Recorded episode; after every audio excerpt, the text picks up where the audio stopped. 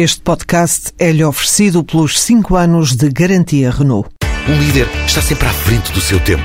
Em alguns casos, 5 anos. Qualidade Renault. 5 anos de garantia ou 150 mil quilómetros em toda a gama.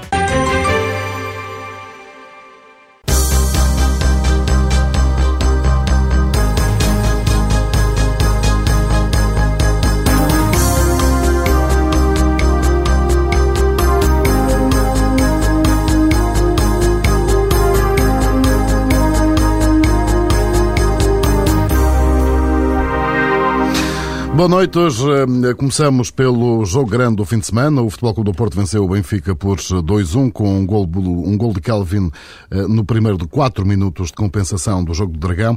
Os azuis e brancos eh, têm agora de confirmar a liderança com um ponto de vantagem e para o fazer têm de vencer em passos de Ferreira e o Benfica ficará dependente do que acontecer na capital do móvel, onde de resto houve festa também este fim de semana. Depois do empate a um gol em Coimbra, a pré-eliminatória da Champions ficou garantida. Paulo Fonseca mostrou eh, ter sido ao longo da época um timoneiro competente de uma tripulação que dirigiu um barco rumo a um porto que talvez não fosse eh, de todo esperado no final desta temporada e que se chama eh, Liga dos Campeões. Finalmente, o Sporting, que nem ganhando o Olhanense manteve esperanças de apuramento europeu. A última jornada em Aveiro será unicamente para cumprir calendário para o Sporting, nem tanto para o Beira-Mar. Talvez mais que para esquecer esta época do Sporting tem de ser lembrada, sobretudo pelos seus dirigentes, para que seja, de alguma forma, digo eu, devolvida ao clube a honra e glórias condizentes com o seu historial interno e também externo. Vamos também, eh, no tempo que temos, eh, tentar falar do Oroca. É que em seis anos dos distritais à Primeira Liga eh, é uma obra que merece todo o destaque. Acresce também que o Aroca, em termos de gestão, e segundo já me foi confidenciado, é um bom exemplo de organização. É um clube que simplesmente não tem dívidas. Meus, meus caros, boa noite. Luís Freitas Lobo, João Rosado. Começo por ti, Luís. Estiveste lá no Dragão, também lá estive. O que é que pareceu? o clássico que talvez acabe por decidir no título? Boa noite. Pareceu-me um grande clássico. Pareceu-me um jogo de uma intensidade brutal a todos os níveis, com decisivo e com um final dramático que eu penso que fica para a história de todos aqueles que, que viram este jogo e acho que não, ninguém se vai esquecer nunca da, das emoções vividas na, naquele jogo e a forma como, como decorreu e como todos os protagonistas um, a viveram. Penso que o resultado acaba por, eh, por eh, ir ao encontro da, da equipa que procurou mais uh, o golo, a equipa que jogou mais o jogo em termos de procura da baliza adversária. O Benfica procurou, sobretudo, controlar uh, os espaços, mais do que ter a bola. O Porto procurou ter a bola para depois ter, ter os espaços. Uh, é evidente que, que neste momento, e é aquilo que tem sido mais debatido, e, e todos nós já, já, já tivemos a oportunidade de, de refletir um dia e de ouvir um dia muitos protagonistas e muitos analistas falarem. Aquilo que se tem falado mais tem sido a estratégia que o Benfica utilizou uhum. para, para o jogo, a forma como procurou, uh, mais do que jogar o jogo em si, jogar o jogo contra o Porto, digamos assim. Uh, e, portanto, uh, jogar um pouco com aquilo que tinha, que era, que era o empate.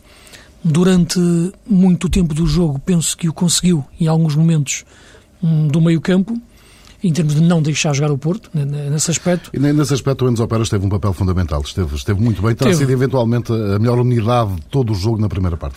Teve, mas isso já é natural, isso é natural dentro da, da forma de jogar do Benfica, o Enzo Pérez e o Matites terem esse trabalho. Uh, já não é tão natural o Alan John e o Sálvio terem esse trabalho até ao ponto de deixarem de ser aquilo que são do ponto de vista uh, atacante e isso, na minha leitura, acabou por uh, ir encostando muito uh, o, Benfica, o Benfica atrás. Agora, podem sempre dizer, e, e dirão sempre com naturalidade, que bastava mais um minuto e meio para a estratégia ser, uh, ser perfeita, mas eu penso que seria uma mentira bem contada, no fundo, na, na, na, minha opinião, porque os jogos não podem ser vistos assim por, por episódios.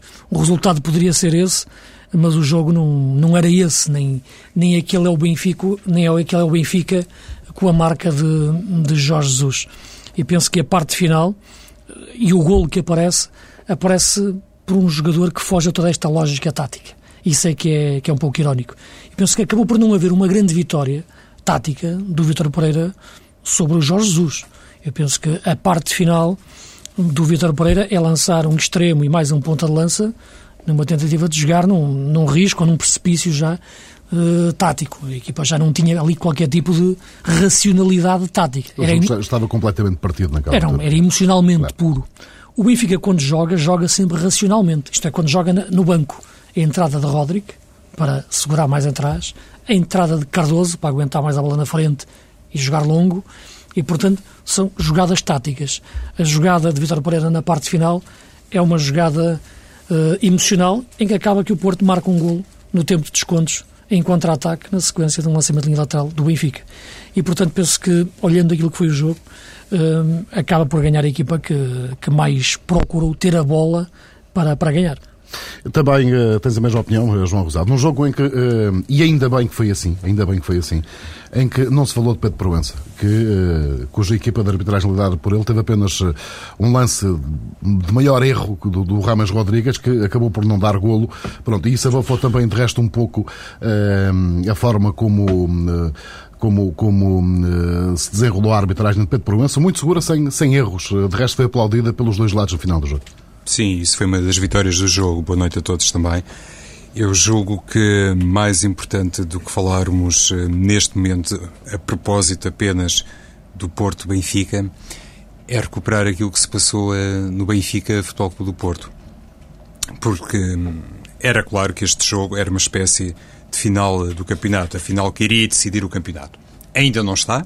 O Passos de Ferreira terá certamente por todos os motivos e mais alguns. Basta ver aquilo que aconteceu, por exemplo, na Luz, eh, quando o Estoril visitou o estádio do Benfica. O Passos de Ferreira ainda não perdeu com o Futebol Clube Porto e resta saber se vai perder. Pode até empatar e, obviamente, pode também ganhar o jogo.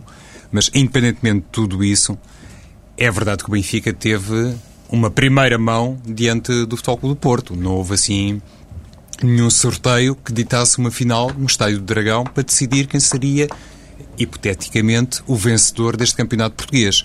Houve um jogo na primeira volta.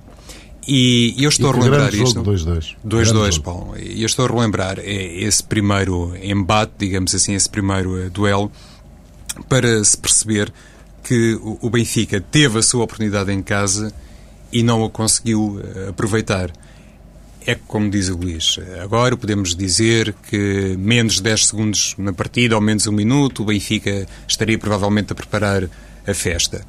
Mas os jogos e os campeonatos decidem-se por uma série de fatores. Eu atrevo-me até a pensar, um bocadinho ao jeito de querer fugir, se calhar, à opinião da maioria, que este Porto-Benfica não foi decisivo. Aliás, basta olhar para aquilo que acontece normalmente e o Benfica, em jogos do campeonato, perde no Dragão Portanto, este desaire, e às vezes perde por números uh, expressivos. Jorge Jesus já lá sofreu uma goleada à moda antiga por uh, eh, 5-0.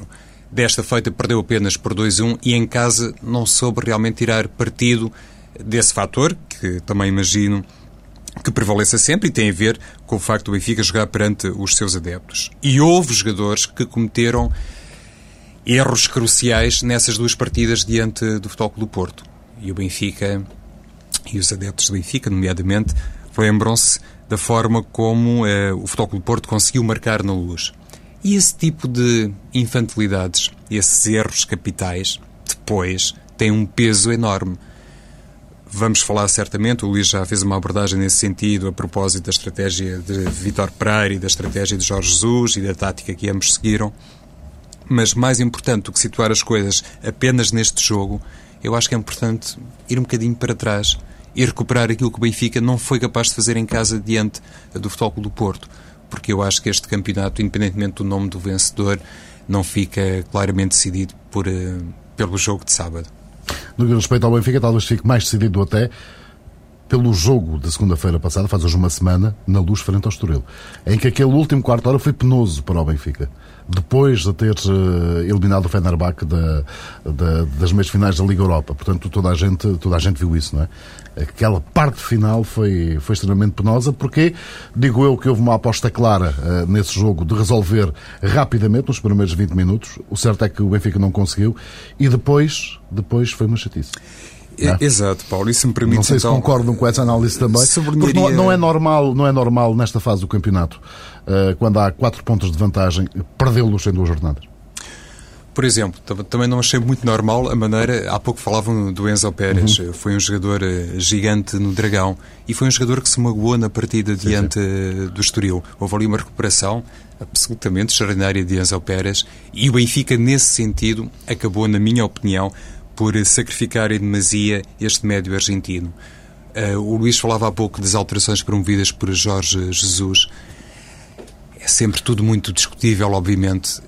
Eu fiquei pasmado quando uh, vi entrar Aymar para o lugar um, de Olajuwon, certo, que estava uh, bastante cansado. Curiosamente, um jogador que não tinha feito os dois últimos jogos pelo Benfica, mas provavelmente por causa daquele esforço que lhe foi pedido por Jorge Jesus em diferentes planos, esgotou-se completamente e teve que sair. E quando é lançado, de facto, o Pablo Aymar, depois penso que é Enzo Pérez que descai um bocadinho mais para o corredor esquerdo e o Futebol do Porto até faz aquela alteração, Defur acaba quase como lateral direito, se é que na altura era possível, enfim, associar lugares aos eh, jogadores. Mas aí está.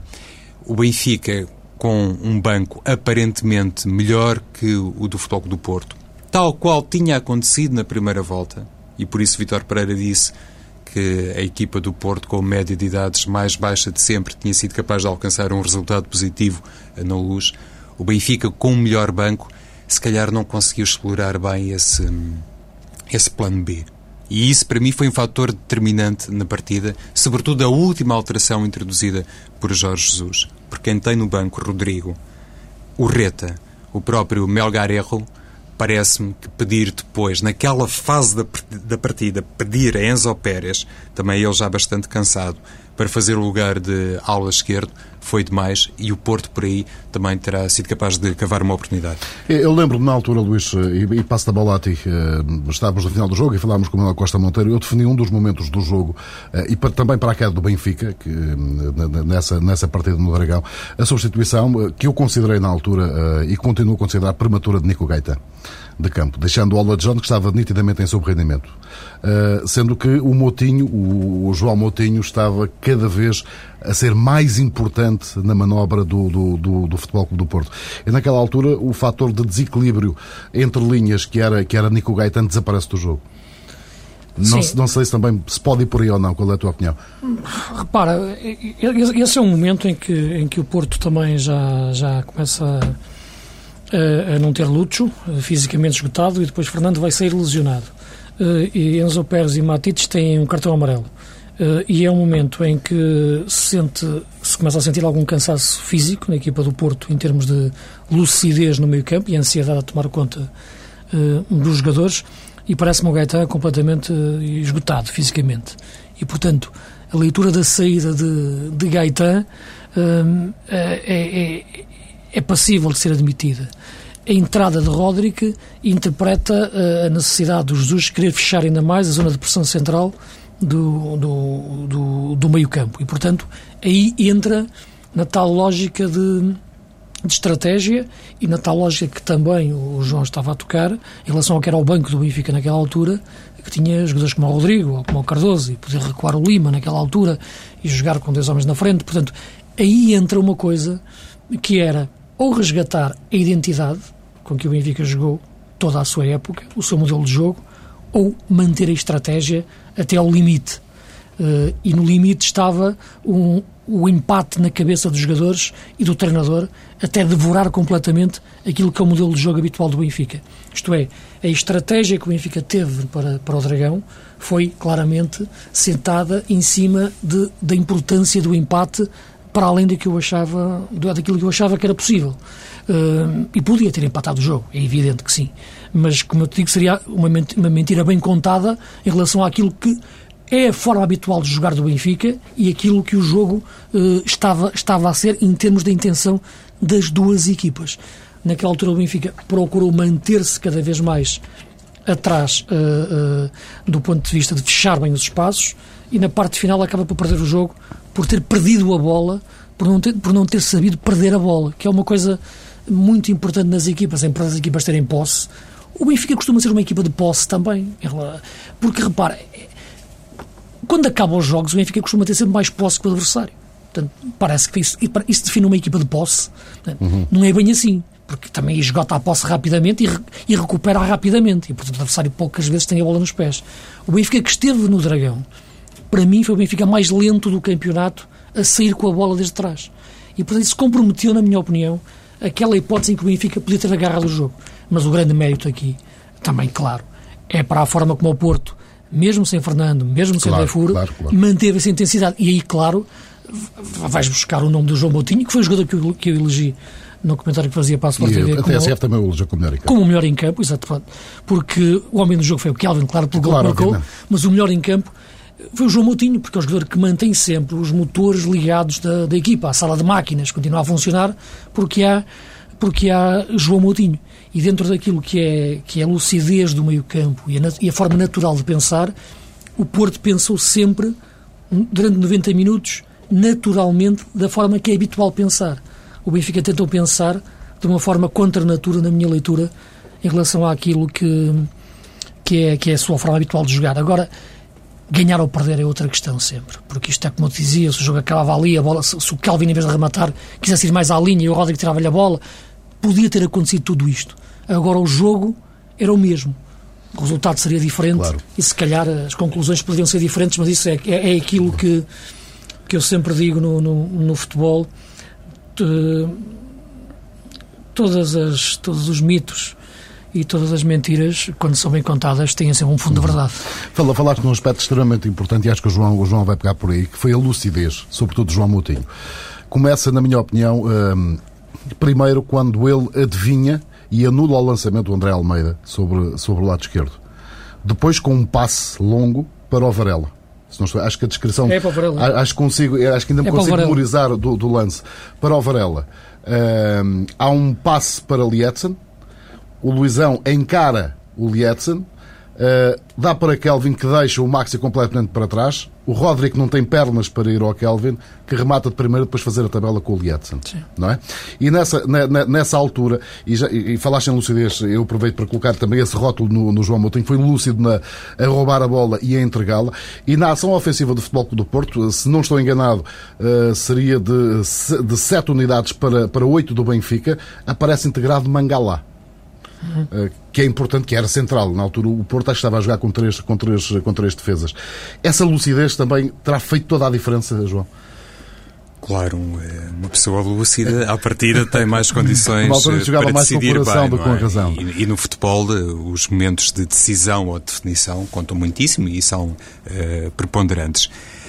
É- é Essa questão eh, bem levantada, Paulo, a propósito da lucidez, independentemente de ser jogador A, B ou C, encaixa numa coisa de facto que hum, eu iria aproveitar para sublinhar, tomando como ponto de partida aquilo que disse o Luís sobre a identidade do Benfica e a forma como ela foi, obviamente, propositadamente alterada por Jorge Jesus. Porque há um momento no jogo, sem querer estar aqui a particularizar, porque isso não serve de nada, e tu há pouco fizeste a descrição do lance, é evidente que houve muito mérito do Futebol Clube do Porto, em primeiro lugar mérito de Kelvin, o remate é extraordinário, não é fácil do ponto de vista técnico, A bola só podia entrar por ali na baliza, não podia entrar por mais lado nenhum. e qualquer outro jogador menos inspirado provavelmente atiraria centímetros ao lado. Eh, Parece-me que isso também é claro. Mas eu estava a dizer a propósito da, da lucidez e da forma como o Benfica se desorganizou eh, taticamente e em termos de princípios eh, de jogo, que isso depois não é fácil de exercitar na plenitude. Vamos lá ver se eu consigo simplificar isto. Ou seja, Jorge Jesus pediu à equipa para ter um comportamento diferente. Fez mudanças na equipa. Lançou eh, jogadores, alguns deles jovens, como o caso de Roderick. E depois, dentro de campo, com aquele calor todo, lá está. É sempre admissível pensar que Roderick não tem a lucidez de João Moutinho. E há um momento eh, no jogo em que Roderick tenta marcar, eh, já não me recordo bem como é que o Luís descreveu o lance, um gol... O gol da sua vida. O gol da sua vida, o gol olímpico, não é assim? O olímpico, Sim, não, vida, não, o foi- termo não é foi correto. quase do meio campo que Do meio tentou campo, levantar. não é? Eu acho que foi para cá de meio campo até. Sim. Eu- Qualquer eu- coisa como isso. Tentou, é, era de facto um, um gol monumental, o gol da vida de Rodrigo, provavelmente o gol do campeonato, ainda por cima, no sítio onde estava e no estádio em que estava. Mas lá está, Rodrigo entrou com um propósito diferente, com uma missão diferente para dar outro pendor e outra consistência defensiva ao Benfica. Naquele momento, apareceu um jogador a tentar, se quisermos, o impossível, a desviar-se da diretriz que foi traçada pelo treinador, para todos, não apenas e especificamente para ele, ignorando agora o facto de ser um jogador da posição 6 ou um central, é mais central que o jogador da posição uhum. 6, mas isso é outra conversa. E o Benfica, nesse momento, através de Roderick, penso que exemplificou uma coisa que ilustra o tal comportamento antinatura e que o Futebol do Porto aproveitou muitíssimo bem. Qualquer outro jogador naquela situação em que estava Roderick, provavelmente mais habituado a posição defensiva ou missão defensiva, a missão defensiva, não a posição defensiva, poderia ter decidido de maneira diferente. E Roderick, de uma maneira ou de outra, entregou a bola ao Futebol do Porto. Lá está. Essa falta de lucidez, essa falta de tarimba e essa falta de habituação a um Benfica diferente. E por aí penso também que o Benfica perdeu o jogo. Deixa-me só fazer uma última referência. Temos de ir em frente só é, daqui muito, a pouco. Muito rápido a um jogador que eu acho muito importante no Porto e que não vai jogar em Passos Ferreira, que e é o Fernando. Precisamente fazer a ponte para Passos Ferreira. Que é o Fernando.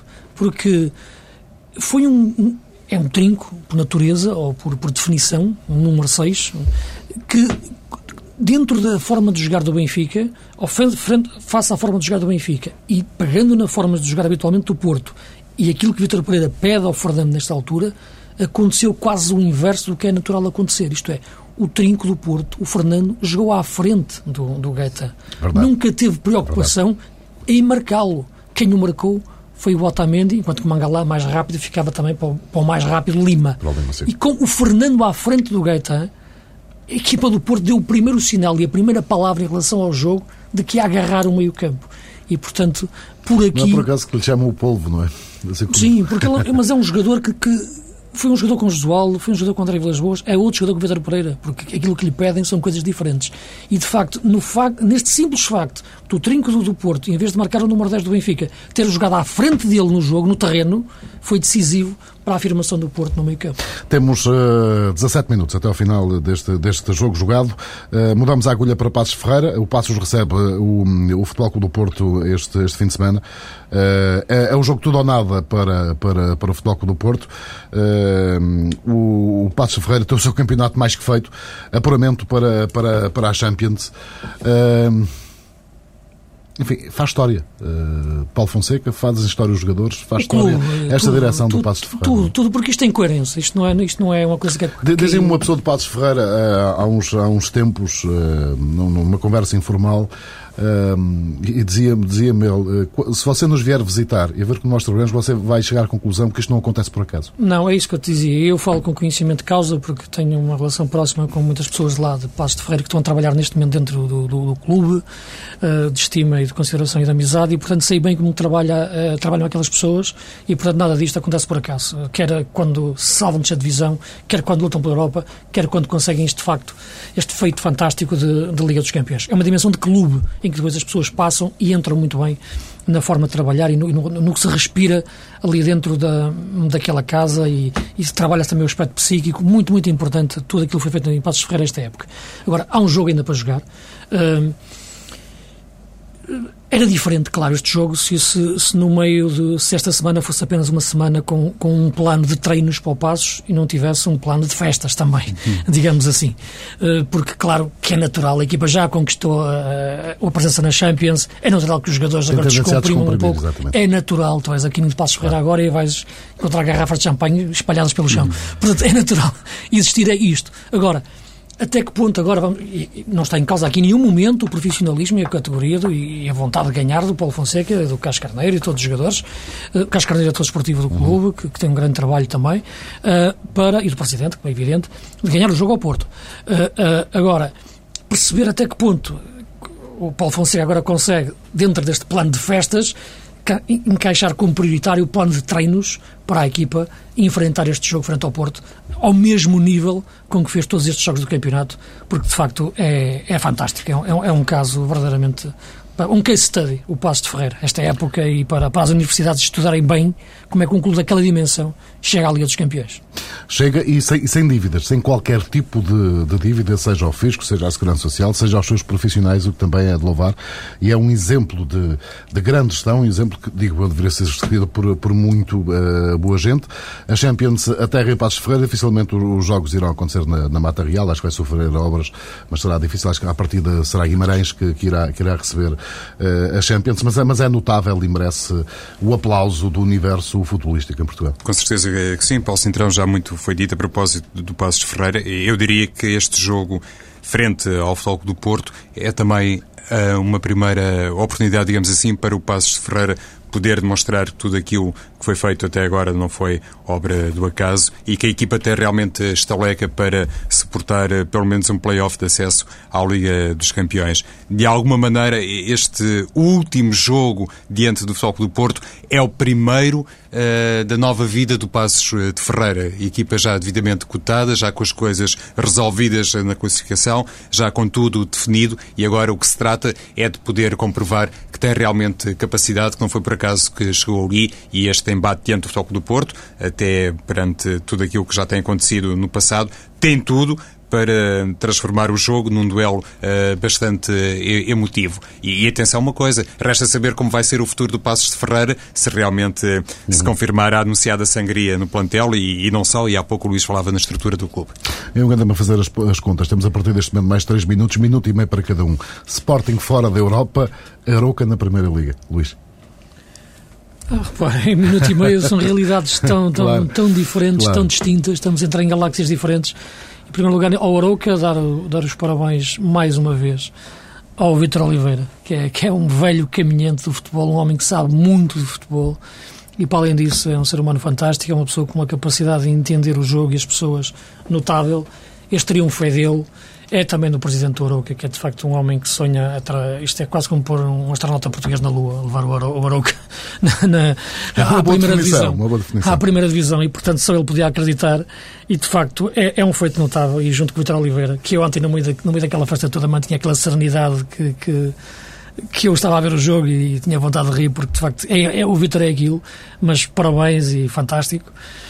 E Vamos ver se o Vitor fica. Eu acho que o Vitor agora quer é saltar para fazer o trabalho noutro sítio, como é evidente, como é natural. Ali está feito. Agora, em relação ao Sporting, é um problema. É um, é um, é um caso muito profundo que continua a ser. Tem agora uma grande oportunidade de ser diferente. Tem um novo presidente, tem ele a palavra agora, tem muitas decisões para tomar e para estruturar uma, uma nova época. O Sporting está cara a cara com a sua história nesta altura e é importante que a olhe nos olhos e, e a consiga e consiga estar à sua altura. Não é fácil, mas é isso que se pede a estas pessoas nesta altura, que estejam à altura da história do Sporting e que se deixem de pensar menos nelas próprias. João. Começando então eh, pelo Aroca, quase que faço minhas as palavras do Luís, porque eu lembro-me quando comecei no jornalismo há 20 e tal anos, já olhava para o Vitor uhum. Oliveira como esse velho caminhante e obviamente na altura estaria de forma injusta a qualificá-lo nesse sentido, mas sempre tive essa ideia, nunca tendo falado com ele, nunca ouvi mais gordo, Quer dizer, no caso da Vitor Oliveira, se calhar nunca ouvi mais magro. Eu digo isto, não. Com toda a amizade e respeito por ele. Não? Com certeza, mas uh, tem é realmente a opinião de que é um homem muitíssimo correto e com quem se pode sempre dialogar e aprender muito sobre futebol. Portanto, os parabéns direcionados na pessoa do treinador, que não, não posso agora citar de nome todos os jogadores de Baroca. Aliás, nunca vi jogar o Baroca ao vivo esta temporada. Reparei que Joean foi o melhor marcador uh, da segunda liga, com 24 golos, e obviamente, se calhar, também simboliza a qualidade do plantel e a tal experiência que é necessário sempre trazer para se conseguir uma subida de divisão. E creio que esta foi a sexta subida de divisão do Vitor Oliveira. Sim, sexta. Sexta, correto, Luís. Uh, no que toca ao Sporting, Bom, acho que é realmente uma etapa decisiva, toda a gente entenderá isso, mas também já se perdeu algum tempo. Eu, eu estranho que Bruno Carvalho não tenha tomado já outras decisões, porque me parece que o Sporting com ou sem Liga Europa, nós estamos a falar, uh, ou nunca estivemos a falar da hipótese de qualificação para a Liga dos Campeões, já, já houve tempo em Alvalade para se tomarem decisões. Estranho um bocadinho este déficit no timing da decisão. Uh, vamos ver se o Sporting vai, vai continuar ou não com Josualdo Ferreira. Há uma coisa, há pouco falava da veterania, entre aspas, de Vitor Oliveira, que continua a causar-me alguma confusão quando vejo a Augusto Inácio, estas notícias sobre Augusto Inácio, uh, que se vai reunir com Jesualdo Ferreira e, em termos hierárquicos, eu estaria sempre, enfim, sem querer ofender ninguém, nem melindrar ninguém, estaria sempre a ver as coisas no sentido um bocadinho diferente, com Jesualdo num plano uh, acima de Augusto Inácio, no, no plano técnico. Parece que não, não, não, será esse o caso. O Luís tem dito aqui muitas vezes que Jesualdo gosta é de ser treinador e eu mantenho que poderia ser manager, mas pelos vistos isso não tem realmente uh, sustentação em uh, Alvalade. Meus caros, estaríamos, estaríamos aqui o resto, o resto da noite a falar de, de futebol com muito gosto com vocês dois, uh, mas, mas temos, temos mesmo de, de, fechar. Para a semana já aqui estará o Mário Fernando. Oportunidade depois para falar da, da Liga Europa, que é quarta-feira, da prestação do Benfica. Também, certamente, falarão do campeão nacional, uh, Futebol Clube do Porto ao Benfica. Logo se verá uh, no próximo domingo e haverá tempo, certamente, também para abordar outras temáticas. Boa noite, obrigado por terem vindo.